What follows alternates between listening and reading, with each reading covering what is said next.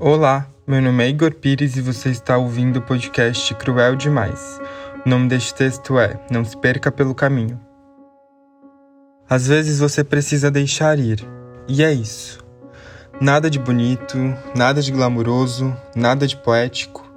É só choro, tristeza e uma vontade absurda de correr e gritar e chorar ainda mais. De fazer terapia para ver se compartilhar o peso da dor te alivia mas não alivia nunca, porque a memória ainda está ali, te queimando vivo. Às vezes, você precisa deixar ir e é isso, na cara dura mesmo, sem meias conversas, sem remediações.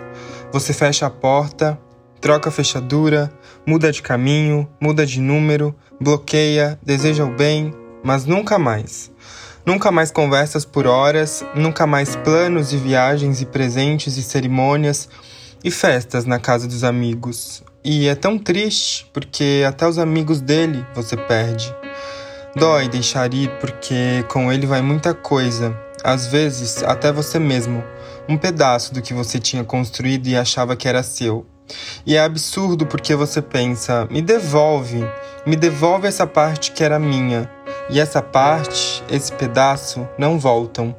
Ele também levou um outro você ele levou seu paladar, sua vontade de levantar da cama, ele levou sua vontade de querer ver o sol. Tudo, tudo. E deixá-lo ir foi estar ciente de que isso poderia acontecer. Então você não se perdoa por ele estar levando tanto. Como pode alguém que me doava tanto ser agora quem me enfraquece e me deixa vulnerável? Você se pergunta. Às vezes, deixar ir é isso. Não tem nada de bonito, nada de atraente. É desgastante, é ir se recuperando dia após dia, pegando de volta tudo o que tomaram de você, pegando de volta a parte perdida pelo caminho, a perna que ficou, o pensamento que estagnou, recuperando a saúde que decidiu repousar e parar de funcionar.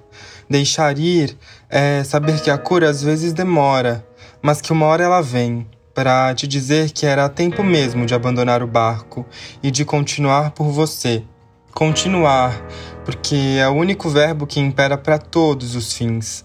Continuar, que é verbo que você leva no coração para não esmorecer ou desistir. Dói muito abrir mão de alguém que você por tanto tempo conviveu e compartilhou.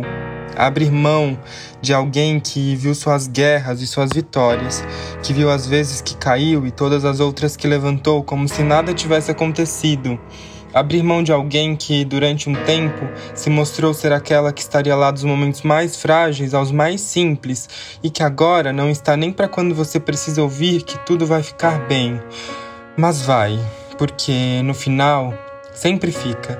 Você sempre supera, você sempre segue em frente, com ou sem a perna que deixou pelo caminho, com ou sem a pessoa que ele levou de você.